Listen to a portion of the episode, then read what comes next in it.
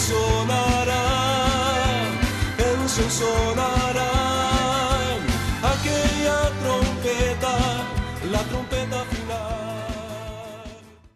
La Iglesia de Cristo de los Ministerios Llamada Final en Phoenix, Arizona, presenta su programa Llamada Final.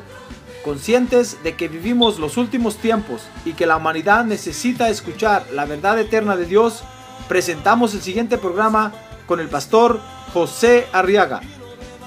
Con ustedes, el pastor José Arriaga con el mensaje de la palabra de Dios.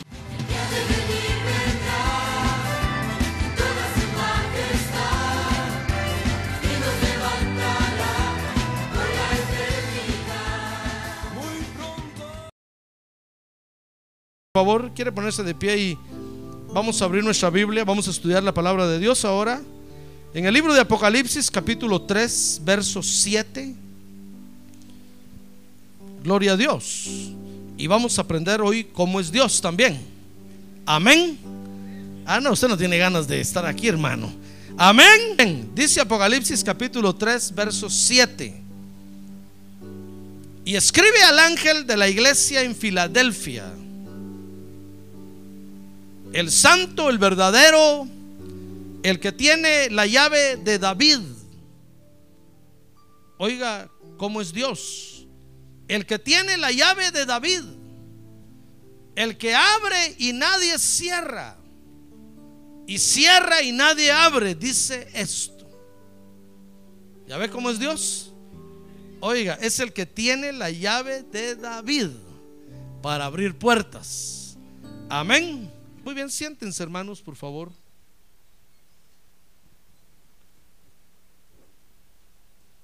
Gloria a Dios. ¿Dice usted gloria a Dios?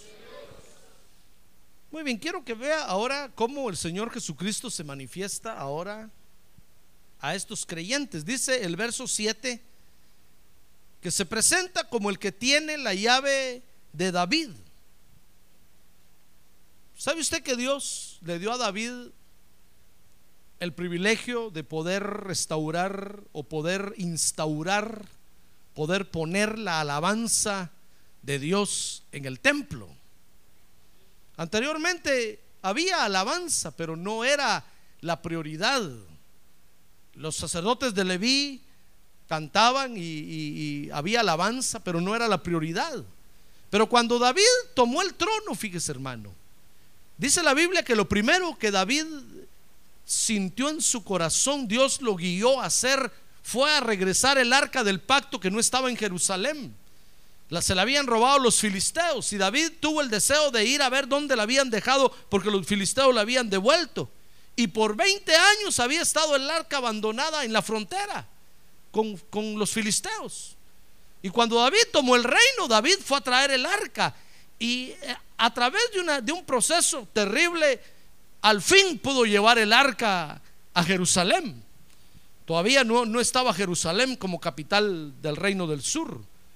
Pero entonces David la llevó a su casa y la puso en el patio de atrás de su casa. Dice la Biblia que ahí le hizo una enramada, una sucot, y ahí metió el arca. Y David todos los días adoraba a Dios frente al arca, hasta que recibió la revelación de Dios de tomar Jerusalén, que estaba en posesión de los jebuseos. David tomó Jerusalén y entonces se instauró el culto a Dios. David recibió la revelación de poner 12 órdenes sacerdotales en el templo para que le sirvieran a Dios noche y día, 24 órdenes, perdón, sacerdotales, para que le sirvieran a ¿Le gustaría que esa llave? Ah, gloria a Dios, hermano. Con esa llave Dios abre puertas y cierra puertas. Y cuando Dios la abre, nadie la puede cerrar. Y cuando Dios la cierra, nadie la puede abrir. Mire el poder, con qué razón cuando David recibió esa llave brincaba. ¿Qué le importó que Mical se burlara de él? David había dicho, esta mujer está ciega, pobre. No sabe el poder que me han dado en las manos con esta llave. Yo voy a abrir puertas, voy a abrir puertas y voy a cerrar puertas, voy a cerrar puertas. Ah, gloria a Dios. Ese es el poder que tiene esa llave. Tiene el poder de abrir puertas y de cerrar puertas. Por eso es que nosotros tenemos que aprender a usar esa llave, hermano. ¿Quiere recibir esa llave hoy? A ver, levante su mano y cierre sus ojos. Dígale, Señor, yo recibo esa llave hoy. Yo creo que tú tienes esa llave, como dice tu palabra, y la recibo. Ahora baje su mano, abra sus ojos. Tenemos que aprender a usar esa llave, hermano. Porque con esa llave vamos a abrir un montón de puertas y vamos a cerrar un montón de puertas. Esa llave tiene un poder terrible. Por eso cuando usted está en medio de un problema, ¿sabe? Lo que tiene que hacer es venirse rápido a la iglesia y levantar las manos y alabar a Dios y adorar a Dios, hermano. Y decirle, Dios, te alabo y te adoro por este problema que tengo ahí, te alabo y te adoro. Y si se hace más grande, más te voy a alabar y más te voy a adorar, más te voy a engrandecer, más te voy a exaltar. ¡Ah, gloria a Dios! Y entonces va a ver cómo Dios entonces mueve la llave y ¡pluc! cierra la puerta. Le dice el problema, fuera por favor, fuera, fuera, y nadie la va a poder abrir. Y si hay una puerta cerrada y usted está sin trabajo, hermano, véngase corriendo a la iglesia y venga a levantar las manos. Mire, desde que salga de su casa, salga con las manos levantadas así. Y si alguien le dice, ¿quién le dijo manos arriba? Usted dígale, nadie, voy adorando a Dios. ¿Quién no está saltando? Nadie. Usted voy adorando a Dios, voy adorando a Dios. Si nosotros supiéramos usar esa llave, hermano, muchas puertas abriríamos y muchas puertas cerraríamos. Pero sabemos que está la llave, pero no la usamos, hermano nos avergonzamos. Pero cuando vemos a las Mical o a los Mical que se están riendo ahí de nosotros, escondemos la llave. Se nos hace la llave, se nos hace chiquita, chiquita, chiquita, chiquita. Se nos pierde. Y pasa usted todo el culto buscando la llave. Si yo la traía. Es que cuando entró a la iglesia miró al Mical que se estaba riendo de usted. y usted perdió la llave se le fue la oportunidad de abrir la puerta o de cerrar la puerta, hermano. Tenemos que usar esa llave. A ver, diga, yo voy a usar esa llave, Señor. Porque con esa llave, fíjese que el Señor le, oiga lo que el Señor le dice a estos creyentes aquí, capítulo 3, verso 8 de Apocalipsis.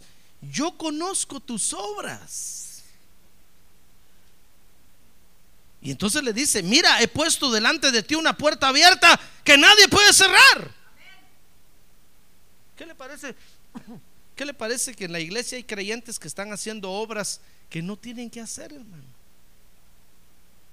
Pero como no usan la llave, están perdiendo su tiempo, malgastando su tiempo haciendo cosas que no tienen que hacer. Por eso son cosas improductivas, infructuosas, eh, eh, eh, débiles, porque son cosas que no tienen que hacer. Si nosotros usamos la llave de David, se van a abrir las puertas para las obras que realmente tenemos que hacer. Pero hay muchos creyentes que están haciendo un montón de cosas que no tienen que hacer, hermano. Haciendo obras que no tienen que hacer. Entonces el Señor viene y le recuerda, mira, yo conozco tus obras, como diciendo, yo estoy viendo lo que estás haciendo. Y te metiste por otra puerta que ni te abrí yo, ni a saber de quién te puso esa puerta enfrente. Por ahí te metiste. Como la viste fácil, te metiste por ahí y no tenías que haberte metido. Mire, las puertas que nosotros tenemos que atravesar, hermanos, son las puertas que abren las llaves que Dios nos da. Si nos metemos por otras puertas, entonces ¿qué estamos haciendo aquí, hermano? ¿Comprende? Si usted viene a la iglesia a decirle, Señor, yo quiero caminar en tu voluntad y hace lo que usted se le da la gana, entonces, entonces ¿para qué viene, hermano? No venga. Se está metiendo por otras puertas que se le ponen por ahí. Eh, entonces, ¿para, entonces, ¿para qué venir a la iglesia? ¿No cree usted? Nos estamos engañando, hermano. Pero si usted viene a decirle, Señor, yo quiero hacer tu voluntad y voy a obtener la llave para abrir las puertas que debo de atravesar. Y no me voy a mover hasta que la puerta se abra. entonces se van a abrir las puertas que tenemos que atravesar y vamos a hacer las obras que tenemos que hacer. Ah, gloria a Dios. Gloria a Dios. Gloria a Dios. Pero resultamos haciendo un montón de cosas, hermano. Y al final, ¿sabe? Al final esas obras, malas obras, aunque usted dirá, pero son buenas obras, pastor. Viera, yo me casé, ya tengo una marimbita de hijos. Pues sí, pero se casó porque se le abrió una puerta por ahí. No era la puerta que Dios le iba a abrir. Entonces, hermano, son obras que nos quitan la fuerza. Es que eso es lo más terrible. Fíjese que no solo nos quitan la fuerza, sino, sino que nos quitan el tiempo. Después al final se da cuenta usted que hizo un montón de cosas que no tenía que hacer. Y ya viejo. ¿Qué va a hacer, hermano? Ya no va a volver a tener 15 años. Ya no va a volver a tener 20 años.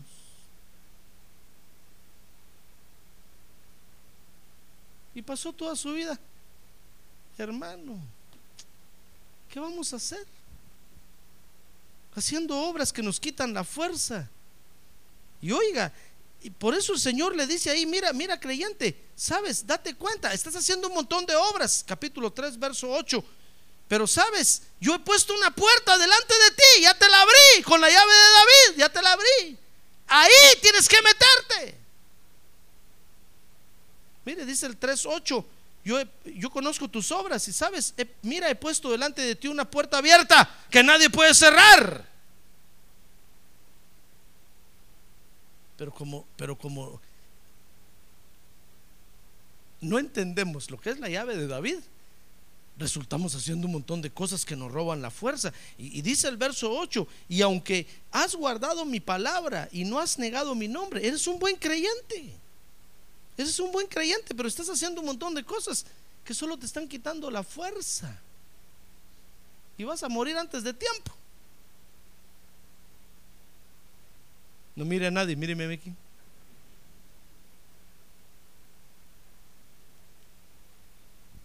Y aunque ama al Señor, fíjese hermano, y guarda su palabra, se puede morir sin haber sido productivo para Dios. Porque lo que tenemos que buscar en esta vida, mi estimado hermano, es ser útiles para Dios. A ver, diga, yo quiero ser útil para Dios. Eso es lo que tenemos que buscar. Pero si no somos útiles para Dios, hermano. Y aunque usted haya hecho un montón de cosas supuestamente para Dios, el Señor le va a decir, mira, yo conozco tus obras, hiciste un montón de cosas ahí y no era la puerta por donde tenías que haber metido. Las hiciste porque quisiste, te desesperaste y dijiste, aunque sea en esta puerta, me meto y te metiste. Por eso cuando el Señor venga, dijo él, muchos me van a decir, Señor, Señor, en tu nombre prediqué, en tu nombre hice, en tu nombre deshice. Y Dios le va a decir, aléjense de mí, porque nunca estuve de acuerdo, dice el original, con lo que ustedes hicieron. Yo no los mandé a hacer eso. Ya ve, no se trata de hacer lo que sea en el nombre de Dios. Acuérdense que en el nombre de Dios muchos han matado a muchos, hermanos. Por eso los musulmanes nos odian a los cristianos y nos quieren matar. Porque hace muchos siglos, en el nombre de Dios, los fueron a matar a ellos. Con el pretexto, bajo la guianza del Papa, de los católicos, se fueron los cruzados a Jerusalén a matar a todos los musulmanes, hermano. Entonces fue cuando apareció Mahoma y dijo, no, estos nos están matando. Hizo su religión e, inventó la, la yihad, la guerra santa, para contrarrestar el ataque de los, de los católicos que estaban sobre ellos. Ahí va Ricardo, el corazón de león que una vez tuvo una visión y Dios le habló y le mostró una cruz y le dijo, por esta cruz vencerás. Por eso todos los cruzados en el escudo tenían una cruz roja. Y no es la cruz roja de ahora, hermano. Esa levanta heridos. No, era una cruz de batalla. Y con esa cruz se fueron a matar a los musulmanes, hicieron pedazos a los árabes, mejor dicho, todavía no eran musulmanes, eran árabes.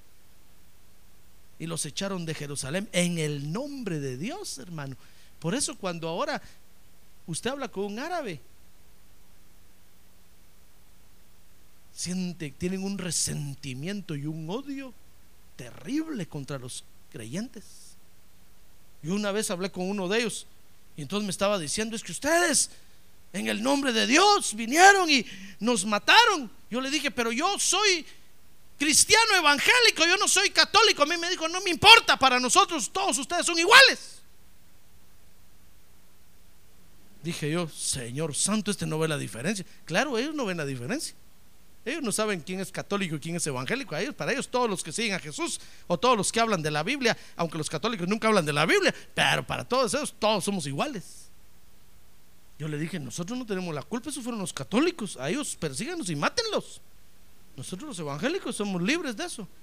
Nosotros jamás en el nombre de Dios vendríamos a matarlos a ustedes.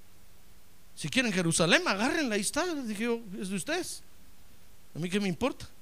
Nosotros adoramos a Dios. Los católicos fueron los que se les metió eso y mandaron a matar. Hermano,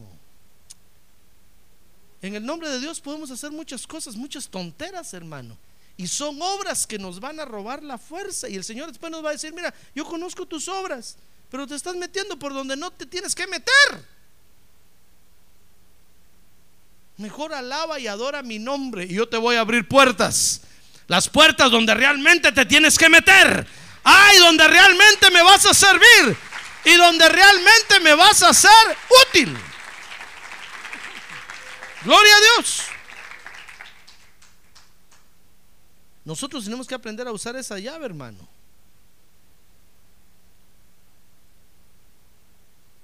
Ahora, hermano, fíjese que el uso de la llave tiene dos efectos muy importantes. Yo quiero que los vea conmigo. Por eso tenemos que aprenderla a usar. Y tenemos que aprender a esperar que esa llave nos abra las puertas. Si usted se hace un alabador y adorador de Dios, hermano, va a ver que las puertas se le van a abrir. Ni siquiera va a usted tener que ir a empujar. Se le van a abrir, hermano. Tiene dos efectos muy importantes. Vea conmigo, dice Apocalipsis 3:9, que con la alabanza y la adoración dice aquí yo entregaré a aquellos de la sinagoga de Satanás que se dicen ser judíos y no lo son, sino que mienten. Y aquí yo haré que vengan y se postren a tus pies y sepan que yo te he amado. Mira, el primer, el primer efecto que tiene esta llave cuando nosotros la usamos, hermano, es que descubre a los falsos. Haría conmigo, descubre a los falsos. Por eso, el que no, el que no aguanta la alabanza y la adoración con la llave de David, la alabanza y la adoración a Dios, póngale el ojo y no se lo quite de encima. Porque esta llave, fíjese hermano, esta alabanza y esta adoración tiene el poder de descubrir a los falsos. Por eso nunca se canse de alabar a Dios. A ver, diga que nunca se canse, hermano nunca se canse de alabar a Dios. Por eso viste que cuando nosotros comenzamos a alabar y adorar a Dios, si alguno tiene un demonio adentro, va a caer endemoniado ahí. Y lo vamos a tener que sacar y llevar allá afuera para liberarlo. Porque comienza esta alabanza a descubrir a los falsos, hermano. Y a los que no tienen demonio adentro, pero son falsos, esta llave tiene el poder de, llevar, de llegar a descubrirlos tarde o temprano se van a dar a conocer que son falsos. Porque ese, ese efecto tiene esa llave cuando nosotros la usamos. Y el otro efecto que tiene, dice Apocalipsis 3:10. Porque has guardado la palabra de mi perseverancia, yo también te guardaré de la obra de la prueba, esa hora que está por venir sobre todo el mundo, para probar a los que habitan sobre la tierra. Fíjese que tiene el poder esa llave, hermano, de preservarnos de la gran tribulación. Si usted y yo usamos esta, esa llave, uh, los falsos se, se van a dar a conocer solos. porque no les gusta la alabanza y la adoración, no les gusta. Y ahí están a la fuerza, pero tarde o temprano se van a dar a conocer que son falsos. Y el otro efecto que tiene es que cuando venga la gran tribulación, Dios nos va a preservar de la gran tribulación. Por eso tenemos que usar esa llave, hermano. A ver, diga otra vez, yo voy a usar esa llave. tenemos que usar esa llave. Hoy más que nunca, como dice el canto. Tenemos que usar esa llave, hermano. Tenemos que usar esa llave. Fíjese que el uso de la llave, esta llave de David, hoy se hace necesaria debido a la confusión que trae la música, hermano. Porque la música ministra. Dios, fíjese que cuando Dios hizo la alabanza, la hizo para ministrar. Entonces ahora la música, toda la música que hay en el mundo, toda la música que hay en todos lados, en la iglesia, en cualquier lado, ministra, ministra. Algún impacto tiene en nuestro corazón y en nuestra alma. Por eso deje de estar oyendo música del mundo, hermano. Porque lo va a impactar en el corazón y sabe, eso es tan es tan tan atractivo, tan atrayente que lo va a amarrar y lo va a resultar teniendo de cabeza por allá. Después usted va a venir y decir, pastor, ¿qué será que el canto aquel que dice, la cucaracha, la cucaracha, no se me quita de la cabeza? Y si usted no tiene cuidado, de repente va a venir a la iglesia y va a decir, pastor, hice un corito. Señor Jesús, Señor Jesús, tienes todo el poder. Para el enemigo, para el enemigo, poder vencer. Yo voy a decir yo, me parece conocida esa, esa música, hermano.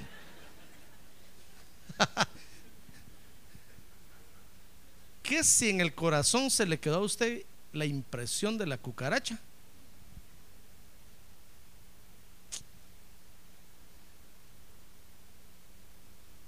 Fíjese que el uso de esta llave hoy más que nunca es necesaria porque hay mucha confusión en la música del mundo. Música, fíjese, es el arte de combinar sonidos vocales, instrumentales o ambos a un tiempo, de manera que produzcan un efecto estético o expresivo. Eso es música. Ahora música, la palabra música viene del latín musa y del griego musa. Porque en la mitología griega, fíjese, la musa era cada una de las diosas que protegían las ciencias y las artes. Y eran nueve musas las que habían. De ahí sale, sale la palabra música. Miren, muchos, muchos creyentes dicen hoy, no, si toda la música es de Dios.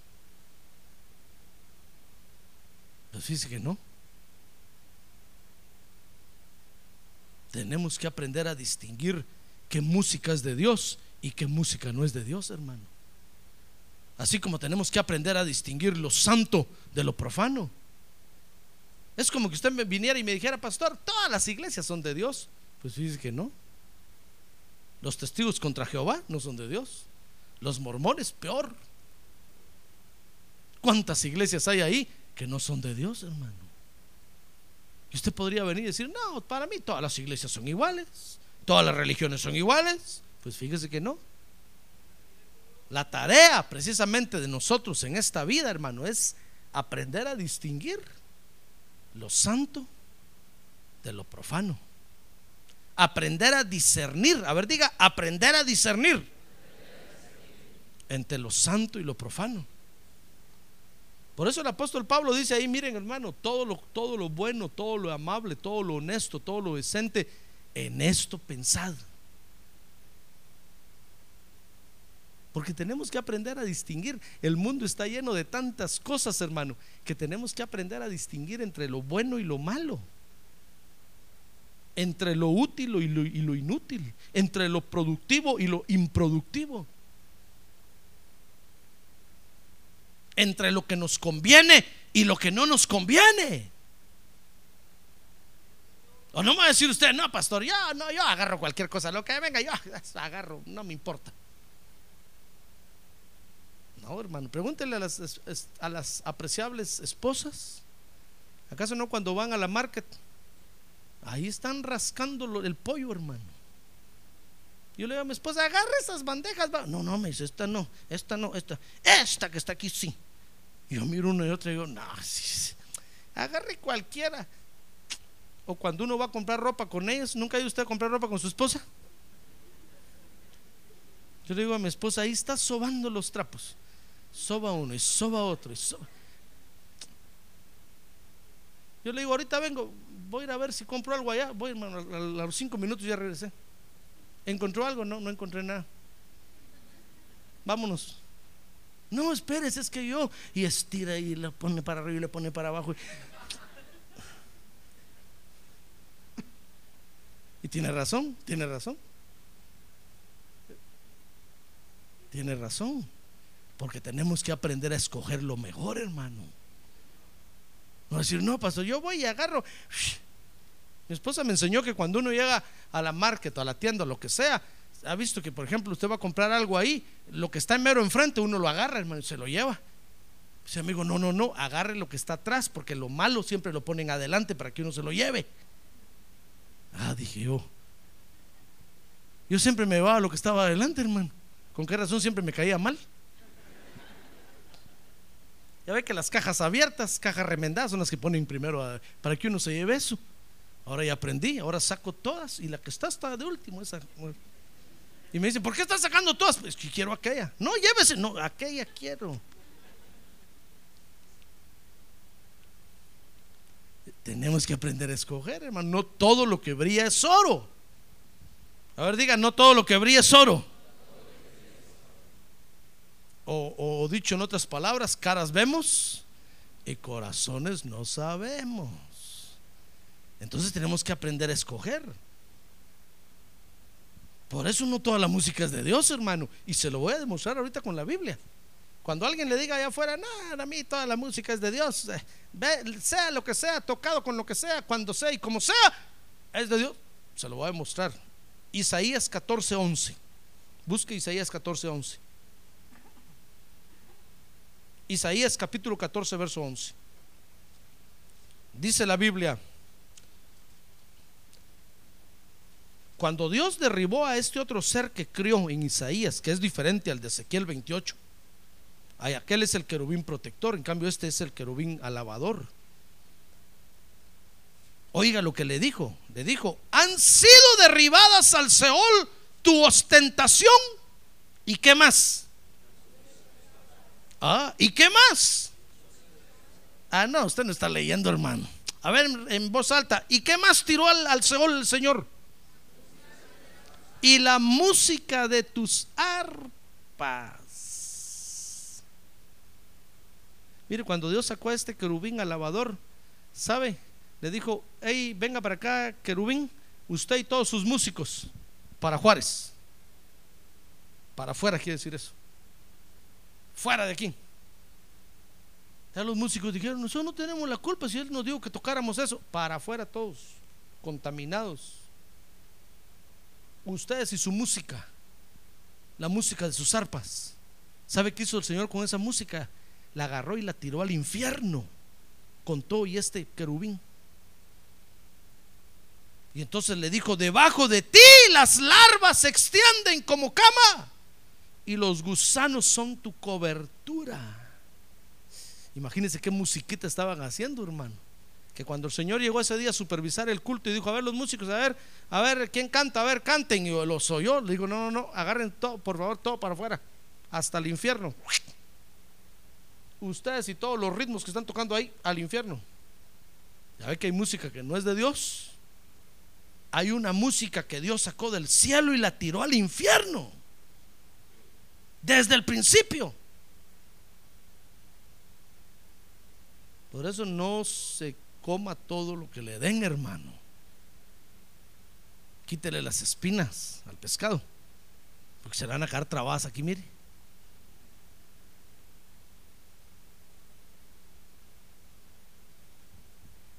Dice Génesis 4:21 que entonces después, ¿qué le parece que este querubín trajo esta revelación a la tierra, hermano.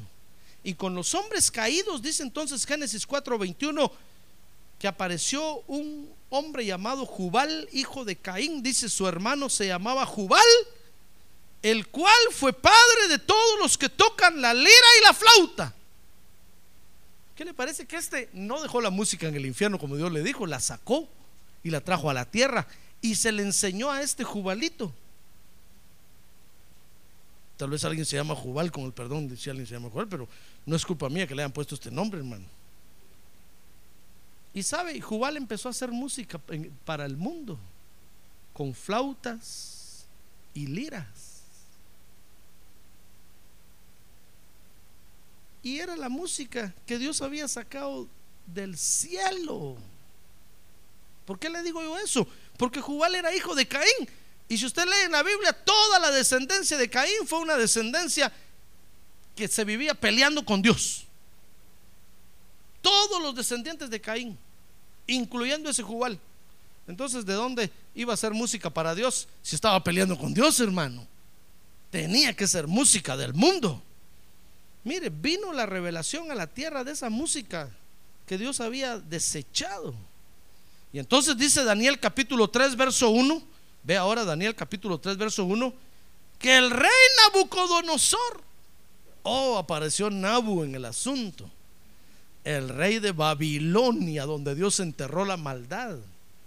Dice que un día el rey Nabu hizo una estatua de oro cuya altura era de 70 codos y su anchura de 6 codos 60 codos y 6 codos, y la levantó en el llano de Dura, en la provincia de Babilonia, dice el verso 4, y el heraldo proclamó con fuerza, se os ordena a vosotros pueblos, naciones y lenguas, verso 5, que en el momento en que oigáis el sonido del cuerno, la flauta, la lira, el arpa, el salterio, la gaita y toda clase de música, os postréis y adoréis la estatua de oro que el rey Nabu ha levantado. Dice el verso 6, pero el que no se postre y adore será echado inmediatamente en un horno de fuego ardiente. ¿Qué le parece que la música se desarrolló, hermano? Y ahí encuentra usted al rey Nabucodonosor, el rey de Babilonia, donde estaba enterrada la maldad, donde está enterrada la maldad hasta el día de hoy haciendo música para que toda la tierra adore una estatua que levantó, haciendo música para idolatría. Entonces note conmigo, no solo la música que Dios echó del cielo, no solo la música que Jubal hizo, sino que la música que Nabucodonosor hizo, hermano. Y sabe, lo más terrible de todo esto es que lo que Nabu hizo ahí es figura de lo que viene por delante. Porque dice la Biblia que el anticristo va a ser una gran estatua también. Y le va a ordenar a todas las naciones de la tierra que al oír la música se postren para adorar la estatua. Y va a hacer hablarla a la estatua, hermano. Ahí le recomiendo que tome unas fotos para que me enseñe después. Porque yo no voy a estar ahí. Ahí se lleva su cámara digital. Dice, el pastor me dijo que tomar unas fotos y le tomo unas fotos. Y cuando venga de regreso con el Señor Jesucristo en caballo blanco, me las enseña. Porque va a ser interesante ver eso, hermano. Una gran estatua hablar. Y los que no la adoren, saben, van a ser tirados a un horno siete veces calentado. No le recomiendo que se quede para ese entonces, hermano. Mejor prepárese para salir de la tierra ya compre su Challenger ya, compre su escafaldra, su, su oxígeno, venga a los entrenamientos de la NASA, que pronto vamos a salir de la Tierra. Ah, gloria a Dios, pronto vamos a salir, porque va a venir el Señor Jesucristo y nos va a levantar y nos va a sacar de la tierra. Ah, gloria a Dios.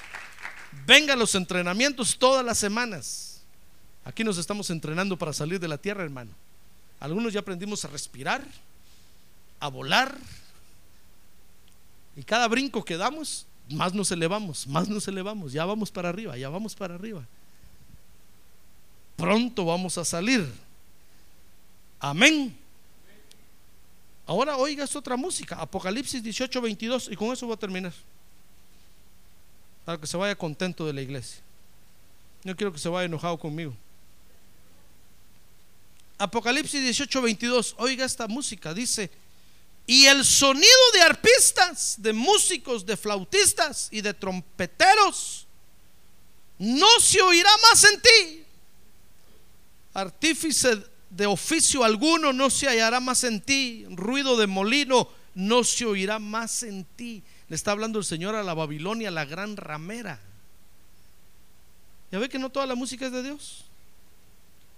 A ver, diga, no toda la música es de Dios.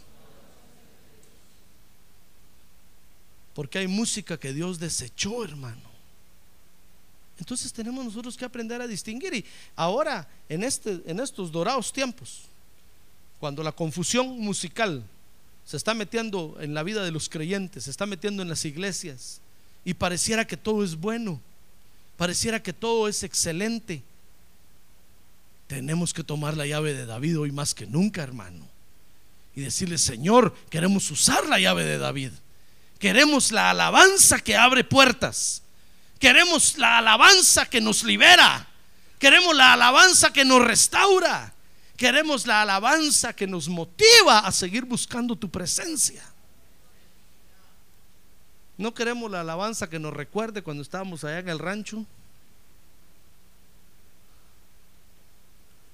Cuando usted estaba levantando la botella de tequila, de clan, de kusha, ¿qué otro nombre tiene? Boj, licor de olla, rompopo o rompope.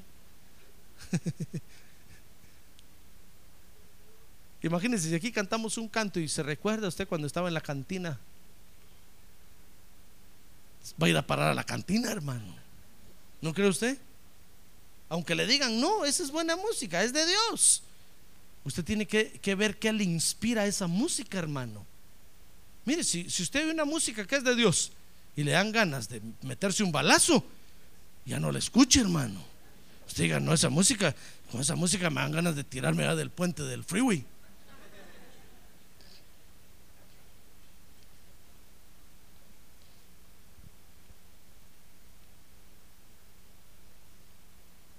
Si usted escucha una música que le dicen que es de Dios y le dan ganas de llorar porque se siente culpable, porque se siente acusado. Si usted escucha una música que le dicen que es de Dios y no lo deja dormir, ¿usted cree que eso es de Dios? No es de Dios, hermano. Es del diablo y lo está usando para torturarlo. Mire cómo usa el diablo la música allá afuera para torturar a la gente.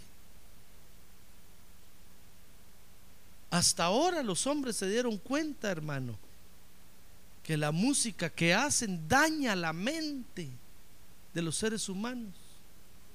La vez pasada estaba viendo un reportaje que decían, ¿cómo es posible que dejen esa? Y es la, la gente de afuera, que dejen esa música. Ahí está la música diciendo, compra coca, compra coca, compra coca, compra coca.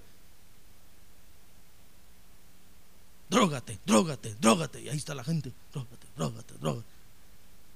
Después paran drogadictos, fornicarios, adúlteros. Y dicen, ¿por qué?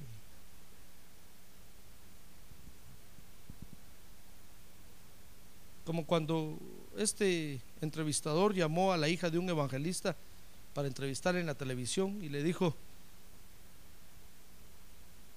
cayeron las torres en el 911 ¿Y dónde estaba Dios? Y esta muchacha se rió y le dijo, ¿cómo usted me pregunta dónde estaba Dios? Si lo hemos estado sacando de nuestra vida toda la vida. Lo sacamos de la escuela, lo sacamos de los tribunales, lo sacamos... Y ahora pregunta dónde está Dios. Como nochón, le dijo.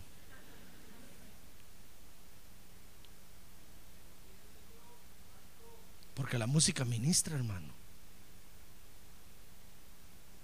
Si usted no quiere resultar haciendo obras que no tiene que hacer, que le van a robar la fuerza, le van a robar la energía, le van a quitar tiempo de su vida. Y después el Señor le va a tener que decir, mira lo que estás haciendo, y no te mandé a hacer eso.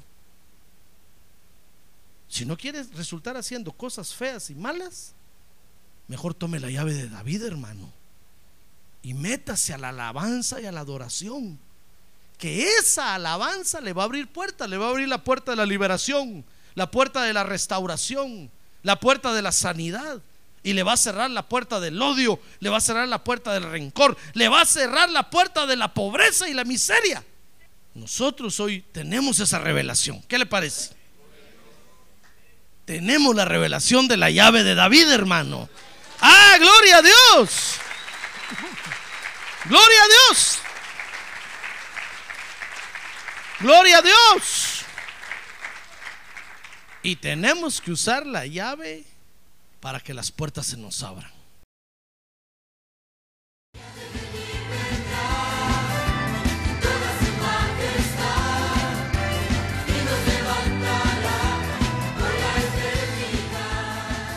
La Iglesia de Cristo de los Ministerios, llamada final en Phoenix, Arizona, cumpliendo con la comisión de Joel 2.1, presentó su programa, Llamada Final. Esperamos que nos vuelva a sintonizar la próxima semana a la misma hora por esta emisora. Los invitamos a nuestras reuniones en el 6023 Norte 71 Drive, esquina con Bethany Home Road. Para mayor información puede llamarnos al 623-934-1259 o visitarnos en la internet al www.llamadafinalphoenix.com.